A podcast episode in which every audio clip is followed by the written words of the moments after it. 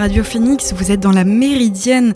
Aujourd'hui, on revient sur l'actualité de ce début de semaine et dans cette première partie d'émission, je souhaite revenir sur l'actualité politique à l'étranger et on part tout de suite au Royaume-Uni. Après sa victoire au sein du Parti conservateur britannique, Rishi Sunak doit rencontrer aujourd'hui le roi Charles III, qui le nommera officiellement Premier ministre, le troisième en deux mois dans un pays en proie à une instabilité inédite et une profonde crise sociale. Rishi Sunak devient à 42 ans le plus jeune chef de gouvernement de l'histoire contemporaine du Royaume-Uni après une ascension fulgurante en politique. Il est aussi le premier d'origine indienne et le premier originaire d'une ancienne colonie britannique. Élu au Parlement en 2015, Rishi Sunak est devenu en seulement quelques années l'un des députés conservateurs les plus populaires du pays, se montrant rapidement très favorable au Brexit lors de sa campagne de la campagne du référendum en 2016. Il s'attire alors les faveurs de Boris Johnson qui retiendra son engagement. Devenu Premier ministre, ce dernier le nomme chancelier de l'échiquier, l'équivalent britannique du ministère des Finances et du Budget en février 2020. 2020. Sa maîtrise des dossiers et sa popularité en font l'un des concurrents de Boris Johnson avec qui la relation se tend. En juillet 2022, il est l'un des premiers à démissionner du gouvernement, évoquant des approches fondamentales trop différentes. Finalement, Boris Johnson, affaibli par le Partygate et lâché par de trop nombreux ministres, démissionnera deux jours plus tard. Dès le lendemain, Rishi Sunak se déclare candidat pour prendre la tête des conservateurs et devenir ainsi Premier ministre. C'est là qu'il connaîtra finalement son premier échec, les adhérents du Parti conservateur lui préférant Liz Truss alors qu'il était soutenu par une majorité des parlementaires de son camp. Pendant cette précédente campagne, il avait insisté sur la nécessité de lutter contre l'inflation, qualifiant le programme de sa concurrente de conte de fées. Rishi Sunak devient aujourd'hui le chef de gouvernement d'un pays confronté à une grave crise économique et sociale. L'inflation dépasse les 10%, le plus haut taux dans le G7. Les prix de l'énergie flambent comme ceux de l'alimentation. Le risque de récession plane. Il arrive également au pouvoir dans une période d'instabilité politique sans précédent. Il est le cinquième Premier ministre britannique depuis 2016, quand le pays a choisi lors d'un référendum de sortir de l'Union européenne. Il est également le troisième chef de gouvernement en deux mois. Ce partisan du Brexit devra former un gouvernement rapidement pour à la fois donner des gages au marché et satisfaire les clans de sa majorité, au risque de subir le même sort que Liz Truss. Il devra aussi s'expliquer sur ses intentions. Il ne s'est d'ailleurs euh, pas exprimé pendant la campagne éclair des conservateurs qui a démarré jeudi dernier. Et on part maintenant en Chine. On l'évoquait dans la Méridienne la semaine dernière. Le dirigeant chinois Xi Jinping a été reconduit dimanche comme secrétaire général du Parti communiste chinois pour 5 ans. Sa reconduction a été annoncée à l'issue d'un congrès qui lui a permis de renforcer son pouvoir sur le Parti communiste. Le dirigeant, également reconduit à la tête de l'armée chinoise, doit être officiellement confirmé à la présidence du pays en mars 2023. Pour se maintenir au pouvoir, Xi Jinping avait fait supprimer de la Constitution la limite de deux mandats présidentiels en 2018. En une décennie à la tête de la Chine, il a réussi le pari de faire du pays la deuxième économie mondiale, dotée de l'une des armées les plus puissantes au monde. Le dirigeant a toutefois concentré peu à peu tous les pouvoirs à la tête du parti et de la Chine, tout en menant une répression sévère contre toute dissidence. Malgré une concentration presque totale des pouvoirs, il devra faire face à une économie en fort ralentissement, notamment en raison de sa politique zéro Covid, d'une rivalité exacerbée avec les États-Unis et des critiques internationales sur les droits humains. Le président a placé plusieurs de ses alliés au sein du comité permanent, un groupe restreint de personnes au sommet du pouvoir, il rassemble les sept membres les plus importants du bureau politique du comité central du PCC. Autre fait notable, ce bureau politique ne compte aucune femme pour la première fois en 25 ans. Sun Lan, la seule qui en faisait partie, a pris sa retraite et personne ne l'a remplacée. Le groupe compte désormais 24 membres, un de moins qu'habituellement. Les candidates ne manquaient pas pourtant, à commencer par Shen Yikin, la seule femme à être secrétaire générale du parti d'une province entière, celle de Guizhou dans le sud de la Chine. Sur un plan un peu moins juridique que la révision constitutionnelle et la composition du comité central, Xi Jinping a promu sa pensée pour qu'elle soit institutionnalisée à différents niveaux et dans différentes instances. Le président chinois a également réussi à faire entrer sa pensée dans les manuels scolaires. Depuis la rentrée 2021, on retrouve des citations du président dans les livres d'école. Avant cela, en 2020, des universités chinoises ont mis en place des cours consacrés à la pensée du président, comme le rapportait le courrier international. Dès 2018, Xi Jinping avait réussi à faire inscrire son nom dans la charte du PCC, une première pour un dirigeant chinois depuis Mao Tse-tung, euh, le plaçant symboliquement à l'égal du fondateur du régime. Le culte de la personnalité mis en place par le président s'est également accompagné par la mise en ligne en 2019 d'une application pour smartphone permettant de tout savoir sur la vie et l'œuvre du président chinois. Cette application baptisée Étudier Tsi rend le pays plus fort, propose d'étudier la pensée du président, de suivre l'actualité grâce à une sélection d'articles du quotidien du peuple ou des vidéos de la télévision d'État chinoise. Pour chaque, article lu ou vidéo regardée, l'utilisateur gagne des points échangeables contre des cadeaux. Et pour terminer ce tour d'analyse de la politique à l'étranger, on part en Italie, où l'équipe gouvernementale formée par la chef de file du parti d'extrême droite Fratelli d'Italia a prêté serment samedi matin. La passation de pouvoir entre Mario Draghi et Giorgia Meloni, la nouvelle présidente du Conseil italien, a eu lieu dimanche dernier lors d'une cérémonie organisée au Palais Chigi à Rome, siège du gouvernement. L'équipe gouvernementale formée par la chef de file du parti montre qu'elle souhaite rassurer les partenaires de l'Italie, inquiets après l'arrivée au pouvoir d'une chef de l'exécutif d'extrême droite et du gouvernement le plus eurosceptique d'Italie depuis 1946. Elle présente aujourd'hui son discours de politique générale au Parlement, un mois jour pour jour après la victoire historique de son parti. Elle a assuré dans son discours que l'approche italienne n'était pas de, je cite, freiner et saboter l'intégration européenne, mais de faire mieux fonctionner la machine communautaire au sujet de la guerre en Ukraine, la nouvelle Première ministre partage la position de son gouvernement. Elle a promis aujourd'hui lors de son discours que l'Italie resterait un partenaire fiable de l'OTAN en soutien à l'Ukraine face à la Russie.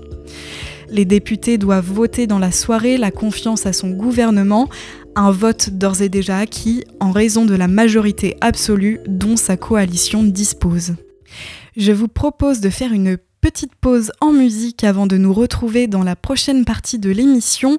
On continue de revenir sur l'actualité de ces derniers jours, mais avant cela, on écoute Lady Blackbird et son titre Feel It Coming. A tout de suite.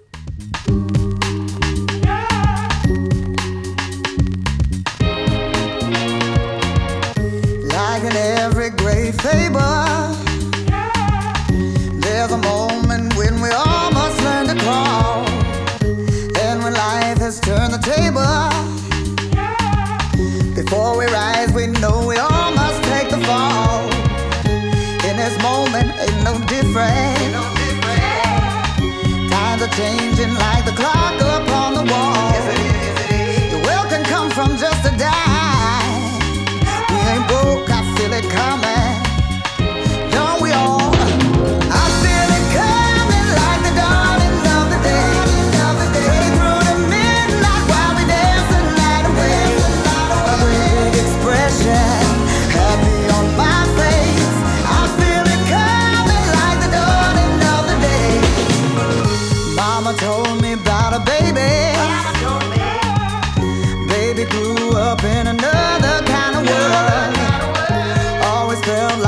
country lady.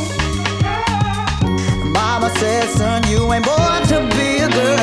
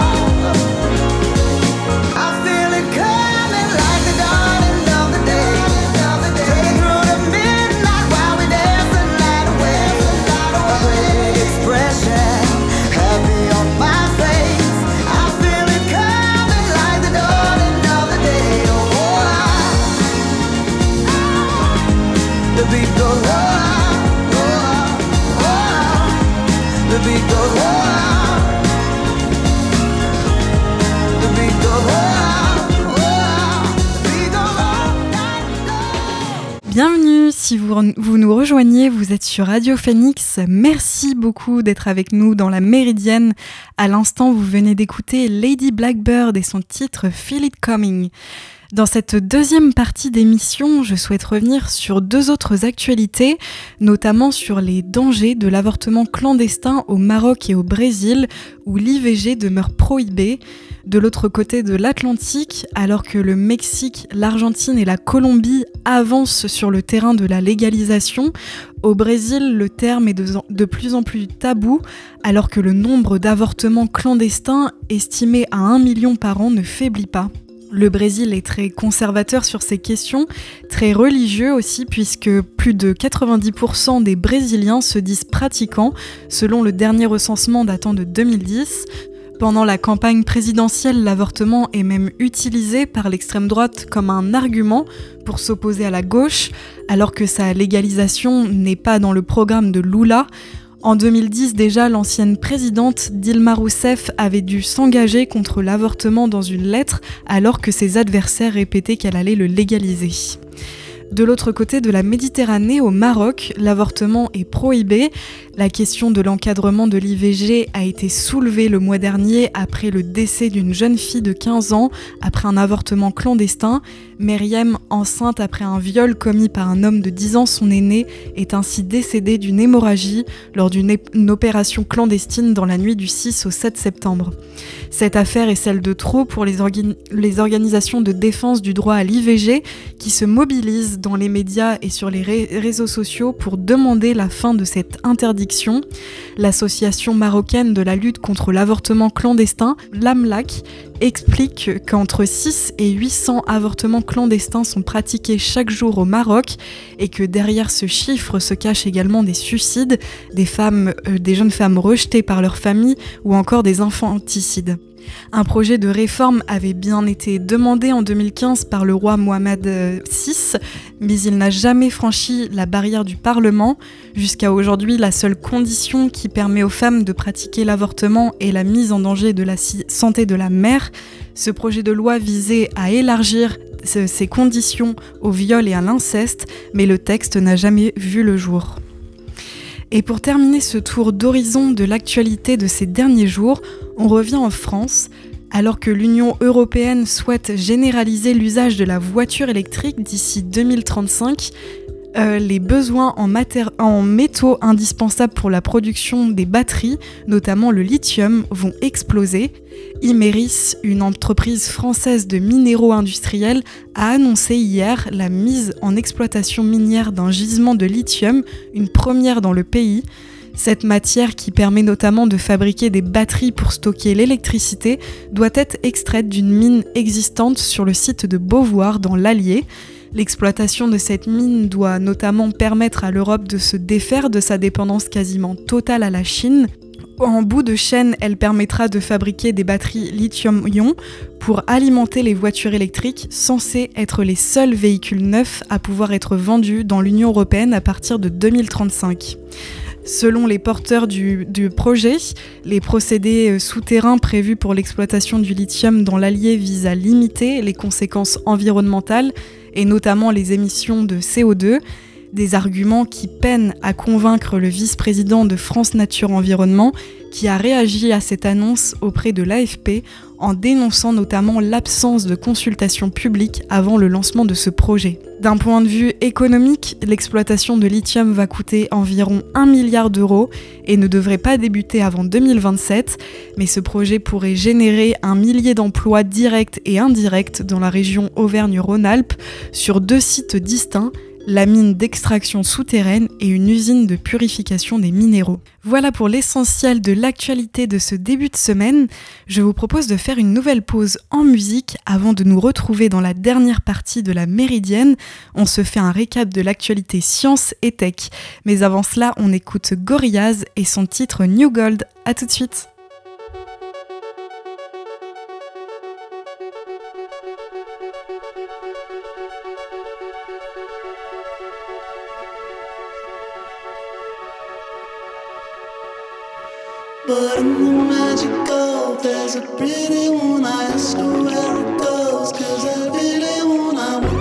She knows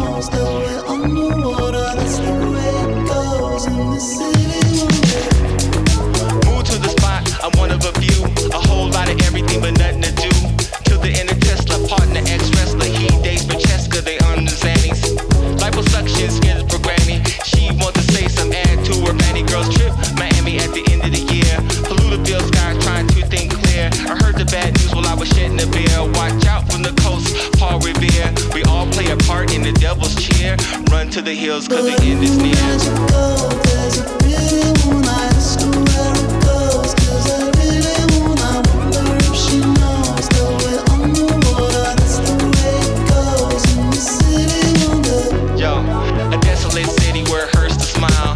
Ran into the reverend since it's been a while. I'm in a rando. She's a social scandal. Give herself a handle when it's too much to bear. ABC boys rated the mayor like Sean. He's a writer, took on a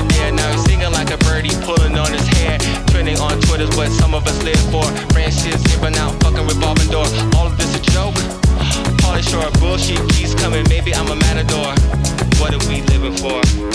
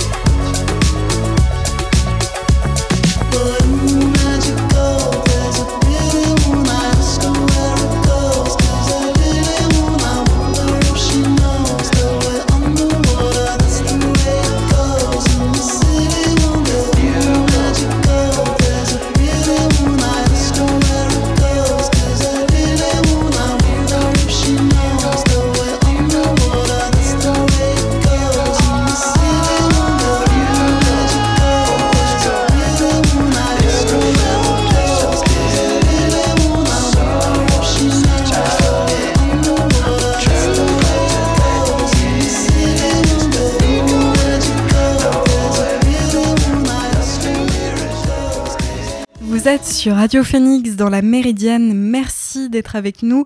Vous venez d'écouter New Gold du groupe Gorillaz.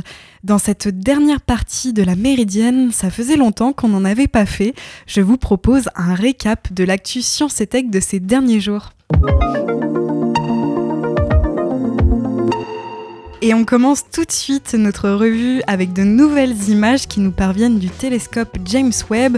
Le télescope spatial a livré mercredi dernier son image la plus attendue et la plus somptueuse à ce jour, une photo détaillée des célèbres piliers de la création et de leurs milliers d'étoiles naissantes.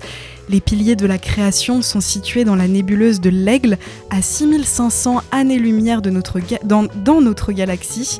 En 1995 puis en 2014, le télescope Hubble les avait déjà photographiés.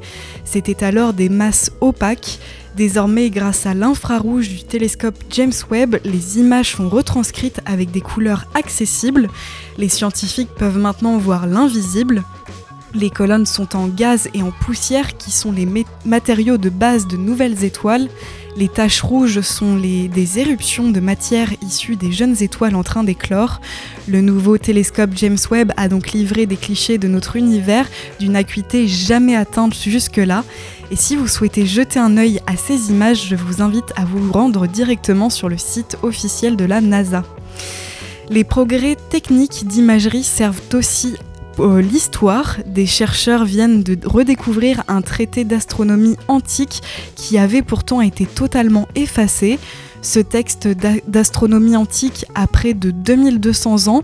Il s'agit d'un extrait du catalogue d'étoiles de l'astronome grec Hipparque et c'est la plus ancienne tentative humaine connue de mesure de la position des étoiles dans le ciel. Ces deux pages d'astronomie antique viennent d'être retrouvées par une équipe franco-britannique impliquant le CNRS dans un manuscrit chrétien datant du Moyen Âge conservé au monastère orthodoxe Sainte-Catherine en Égypte. Ces pages étaient en fait cachées par d'autres lignes d'écriture car elles avaient été volontairement effacées pour que le parchemin puisse resservir de support à un nouvel auteur. Ce manuscrit constitué d'un parchemin déjà utilisé était en effet le recyclage de l'époque. Les historiens ne connaissaient jusqu'ici l'existence de ces observations astronomiques de Diparc que par d'autres écrits, mais là ils ont enfin pu les retrouver et les lire.